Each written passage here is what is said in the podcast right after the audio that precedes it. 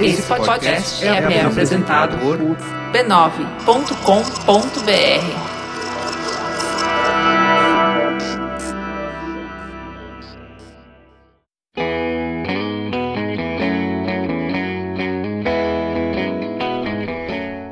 Olá a todos, eu sou Paulo Carvalho e esta é mais uma edição do podcast Caixa de Histórias, onde a gente sempre tem uma experiência diferenciada com a literatura. E hoje eu vou ler para vocês um trechinho do livro A Morte de Ivan Illich. A versão que eu vou ler foi lançada pela editora LIPM com tradução de Vera Caram. Então já vamos pro trechinho.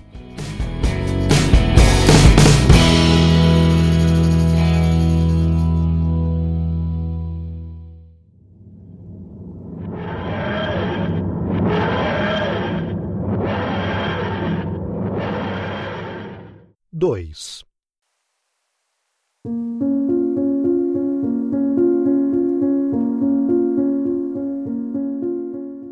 A história da vida de Ivan Illich foi das mais simples, das mais comuns e, portanto, das mais terríveis.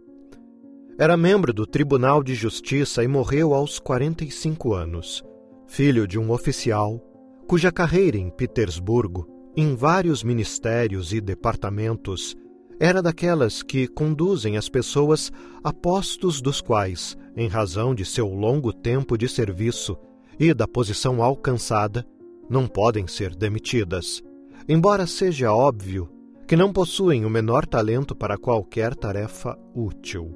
Pessoas para as quais cargos são especialmente criados, os quais, embora fictícios, pagam salários que nada têm de fictícios e dos quais eles continuam vivendo o resto da vida. Era o caso do conselheiro particular Ilya Ifimovich Golovin, membro totalmente supérfluo de uma das tantas instituições também supérfluas. Tinha três filhos, dos quais Ivan Ilitch era o segundo. O mais velho estava seguindo os passos do pai só que em outro ministério, e já se aproximava daquele estágio no serviço público em que a inércia é recompensada com a estabilidade. O terceiro filho era um fracasso. Jogara fora todas as suas chances em vários postos e agora estava empregado no departamento de estradas. Seu pai, seus irmãos e principalmente as esposas destes não apenas não gostavam de encontrá-lo, como evitavam sequer lembrar de sua existência, a não ser quando forçados a isso. Sua irmã casara com o barão Greff, um oficial de Petersburgo da mesma classe do sogro. Ivan Illich era le phénix de la famille. Como as pessoas costumavam dizer, nem tão frio e formal quanto o irmão mais velho, nem tão rebelde quanto mais jovem. Era um simpático meio-termo entre os dois, um homem inteligente, educado, bem disposto e agradável. Fora educado para o direito, assim como o mais moço, mas este não havia terminado o curso, sendo expulso logo no início. Ivan Illich, ao contrário, formara-se muito bem. Como estudante, ele já era exatamente o que viria a ser para o resto da vida, um jovem muito capaz, alegre, sociável, de boa paz, embora rígido no que considerava serem suas obrigações. E ele considerava suas obrigações o que quer que os seus superiores assim considerassem. Nem quando garoto, nem quando adulto, foi pessoa de pedir favores, embora fosse característica sua, sentir-se sempre atraído por pessoas que estivessem em posições mais altas que a sua. Adotava os modos e pontos de vistas delas e logo estabelecia relação de amizade com essas pessoas. O entusiasmo de infância e juventude passou, sem deixar nele grandes marcas. Deixara-se levar pela sensualidade, pela vaidade, e até o fim de sua época de estudante, por ideias liberais, mas sempre dentro de limites que, por sua intuição, lhe dizia quais eram. ainda quando estudante fizera coisas que lhe pareceram vis e, na ocasião, o fizeram sentir-se enojado consigo. Mas, mais tarde, percebendo que a mesma conduta era adotada por pessoas do mais alto nível e elas não a consideravam errada, chegou a não exatamente tê-las como certas, mas a simplesmente esquecê-las ou não se incomodar ao lembrá-las. Assim que conseguiu seu diploma e ingressou no décimo escalão do serviço público, e tendo recebido, de seu pai, um dinheiro para um novo guarda-roupa, Ivan Illich fez encomendas na Schwarmers, pendurou na corrente do relógio uma medalha com a frase Respice finem, deu adeus ao seu professor e ao patrono da escola, fez um jantar de despedida com seus colegas no Donons e, com seus novos pertences, um baú, roupas de cama, uniforme, objetos de toalete e um cobertor para a viagem, todos adquiridos nas melhores lojas, partiu para uma das províncias para assumir o posto de secretário particular e emissário do governador, conseguindo com a ajuda de seu pai. Na província, Ivan Illich logo alcançou uma posição tão confortável quanto aquela de que gozara nos tempos de escola. Cumpria com suas obrigações, avançava em sua carreira e, ao mesmo tempo, levava uma vida social do mais alto padrão. De vez em quando, fazia visitas oficiais a pequenas cidades, comportando-se com igual dignidade tanto com superiores quanto com inferiores, e cumprindo cada uma das tarefas de que era incumbido. Com escrupulosa e incorruptível integridade, da qual muito se orgulhava. No que dizia respeito a assuntos oficiais, apesar de sua juventude e da queda por diversões frívolas, era extremamente reservado, profissional, severo até, mas em sociedade tornava-se uma pessoa divertida e espirituosa, sempre de bom humor, um cavalheiro e bon enfant, como costumavam dizer o governador e sua esposa, que o consideravam como uma pessoa da família. Na província, teve um caso com uma senhora que se jogou nos braços do jovem e elegante advogado. Havia também uma jovem chapeleira e noitadas com os militares de passagem, e visitas após o jantar a uma certa rua em um bairro afastado, e havia também alguns esforços um tanto dúbios no sentido de agradar seu chefe e até mesmo a esposa deste. Mas tudo era feito com tamanha classe que nada poderia ser criticado. Ficava tudo por conta do ditado francês Il faut que la jeunesse se passe. Era tudo feito com mãos limpas, frases em francês e principalmente na alta sociedade, portanto, com a aprovação de pessoas de classe.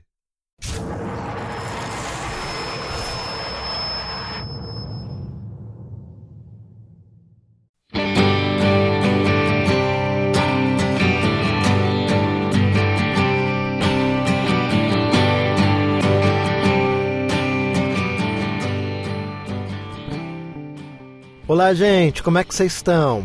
Vocês sabem que tem várias maneiras de ajudar o Caixa de Histórias. A primeira é através de financiamento direto. A partir de 10 reais você já ajuda o Caixa de Histórias e ajudando você faz parte do nosso grupo secreto, o Alto Conselho, onde lá a gente tem um contato mais direto, eu troco ideias sobre os projetos que eu estou fazendo e a gente pode discutir sobre os livros, você pode sugerir livros, enfim, é um ambiente legal. Outra forma de ajudar o Caixa de Histórias é sempre que você for comprar um livro você usar o nosso link. Em todo post tem um link que te leva para a loja da Amazon. A gente ganha uma pequena porcentagem e não sai mais caro para você. Por fim, apresento Caixa para os seus amigos. Quanto mais gente conhecer o Caixa, mais longe a gente chega. Mais gente passa a ler ou volta a ler. E quem sabe, as discussões não se tornam mais aprofundadas e menos polarizadas. É um sonho. E se você quer melhorar a sua comunicação, manda um e-mail para caixa de histórias podcast@gmail.com. eu vou te ajudar a se expressar melhor, a ter um poder de síntese mais claro, o que vai te possibilitar a ter uma comunicação eficiente que vai te ajudar no seu trabalho. Soft skills são um ponto alto hoje em dia no mercado de trabalho e eu posso ajudar na sua comunicação. Para entender meu método, manda um e-mail para caixa de histórias podcast@gmail.com que eu lhe envio uma apostila com o conteúdo do meu método que com certeza vai te ajudar. Tá certo? Então vamos agora conversar um pouco sobre a morte de Ivan Illich do Leon Tolstói.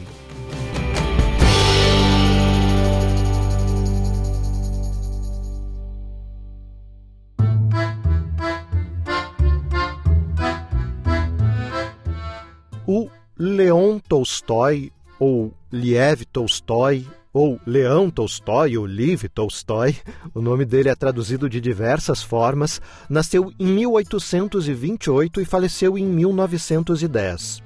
Conforme dito aqui na biografia nessa edição da LPM, no decorrer da sua longa vida, o escritor e pensador Leon Tolstói foi autor de romances, novelas, contos, narrativas, teatro e histórias para crianças, bem como de ensaios sobre religião, arte política, filosofia, moral e história.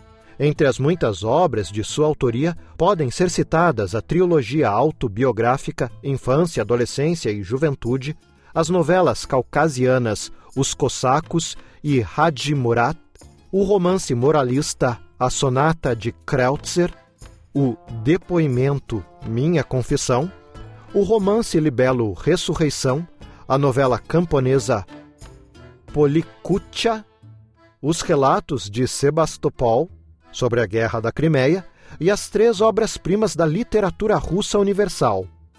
O imenso painel a fresco histórico-social do seu maior romance Guerra e Paz, o grande romance social e psicológico Ana Karenina que tem episódio do Caixa, e por fim a novela que é considerada por muitos críticos a maior da literatura mundial, A Morte de Ivan Illich, que a gente está conversando hoje.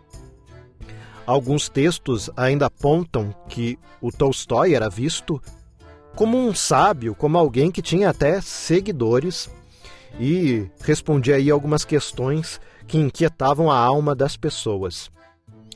É muito interessante que a escrita do Tolstói, assim como do Dostoiévski também, tem uma profundidade psicológica muito grande. Então, não é o que acontece que é o mais importante, mas como as personagens se sentem a partir destes acontecimentos.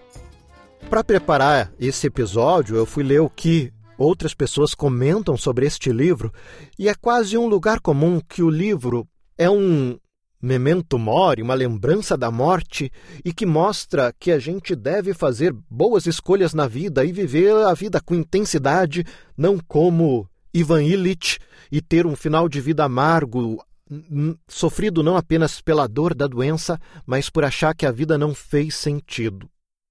Não nego que o livro diga isso, mas eu quero adicionar um outro ponto de vista eu quero discutir sobre esse lado metafísico que o livro também discute sobre qual o próprio sentido da vida.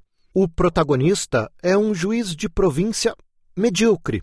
E é interessante a forma como o autor escreve o livro, porque há um primeiro capítulo em que o protagonista já morreu e depois você volta e vai conhecer quem foi esse protagonista, como foi a vida dele e os momentos de amargura até a sua efetiva morte, quando termina o livro. Então, este primeiro capítulo é muito interessante porque, primeiro, mostra a relação que as pessoas têm com o morto, que é uma relação muito comum que a gente tem com mortos, principalmente com mortos que não nos são muito caros, com aquele colega de serviço que a gente achava bacana, mas que não tem uma ligação muito grande, então a gente vai no velório, porque é uma obrigação social, ao mesmo tempo que a gente não sabe muito como se comportar, como mostrar seriedade e ao mesmo tempo cumprir tudo que precisa para poder ir embora logo dali, porque o ambiente em si não é legal e a vida continua.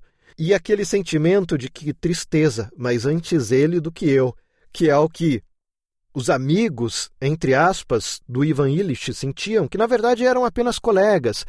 A vida de Ivan Illich foi uma vida solitária, em que ele não conseguiu estabelecer relações verdadeiras com as pessoas, nem com a família, nem com amigos. Ele vivia sua vida pautado num certo hedonismo resignado, em que ele via a, a opinião geral da sociedade, das pessoas importantes, como o que ele deveria respeitar e criar sua vida a partir disso, tendo então uma noção de que ele vivia uma vida boa, confortável, sem grandes complicações. E ao final da vida, ele passa a questionar se o que ele viveu fez sentido. E é aí que as pessoas costumam dizer que ele viveu uma vida falsa, buscando apenas um, um conforto momentâneo, mas sem grandes aspirações, sem uma busca por identidade, sem buscar um sentido para a própria existência. E aí eu questiono se há esse sentido, né? Porque é uma narrativa da mediocridade que nos lembra sobre a, a finitude da vida, como a, a, nossa existência é efêmera e no final não vai sobrar nada, uh, tal qual o poema Tabacaria do Pessoa, né, que diz que não sou nada, não posso querer ser nada, a parte isso guardam-se em mim todos os sonhos do mundo. Então eu tenho uma necessidade de infinito, mas eu sou finito, o grande dilema da humanidade. Mas há escolha certa, há caminho certo. A mediocridade de Ivan Illich, a vida sem grandes aspirações, querendo sim crescer na carreira para ganhar mais, mas não para causar uma grande marca no mundo, uma grande realização, mas apenas para ter um conforto e viver bem. É realmente um grande crime, um grande pecado que o Ivan Illich cometeu? Porque a gente acaba no dia a dia colocando uma pressão sobre isso de que não, a gente precisa realizar, a gente precisa deixar um legado, a gente precisa fazer acontecer, que a própria busca do sentido acaba se tornando de alguma forma asfixiante. E é preciso isso. Talvez viver cada dia fazendo o melhor que a gente consegue com o tempo que nos é dado não é o suficiente. E é o que o Ivan Illich acreditava que tinha feito, e de repente ele achou que não no final da vida. Mas essa mesma visão ao final da vida também é uma visão verdadeira? Ou é uma visão distorcida por um cara que está sofrendo de agonia e dores? E será que a própria relação da esposa. Durante muito tempo no livro, a gente vê a esposa como uma mulher insensível, até mesquinha. Mas será que isso não era a visão do Ivan? perante as agonias desse momento da vida, porque ele fala que tiveram dois momentos bons em que o casamento foi feliz. Então não dá para dizer que o casamento dele foi sempre um nada, um casamento de aparências, algo sem sal para cumprir tabela, como sempre é dito. Eu não estou dizendo que não é, eu estou dizendo que é, mas é mais. E o livro permite essa leitura. Eu destaquei uma frase aqui do livro que vai em direção a essa minha reflexão. Ele diz assim: Ainda se pelo menos eu pudesse entender para que serve tudo isso. Mas é impossível. Se se pudesse dizer que eu não vivi como deveria. Mas não é essa a explicação. Percebe? Tudo bem que depois no livro ele pensa de outra forma e, e ele refaz esse pensamento, porque, enfim, ele está vivendo e pensa mil coisas, ele tem certeza de algo, cinco minutos depois ele pensa o exato oposto.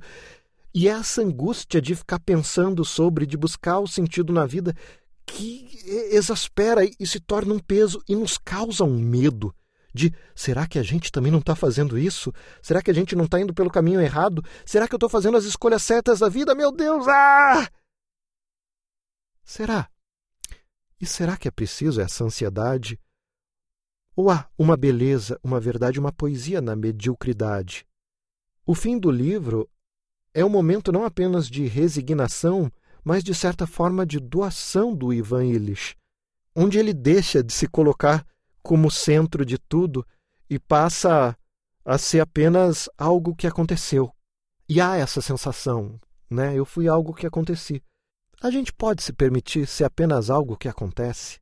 Ou a gente tem que realizar grandes aspirações, ser um grande feito na vida, porque no final nada vai existir. Depois de um tempo, mesmo os grandes pensadores não vão ser nada além de uma breve lembrança, e depois de algum tempo, nem a lembrança existirá, porque nem pessoas mais existirão. Então, qual o sentido de tudo final?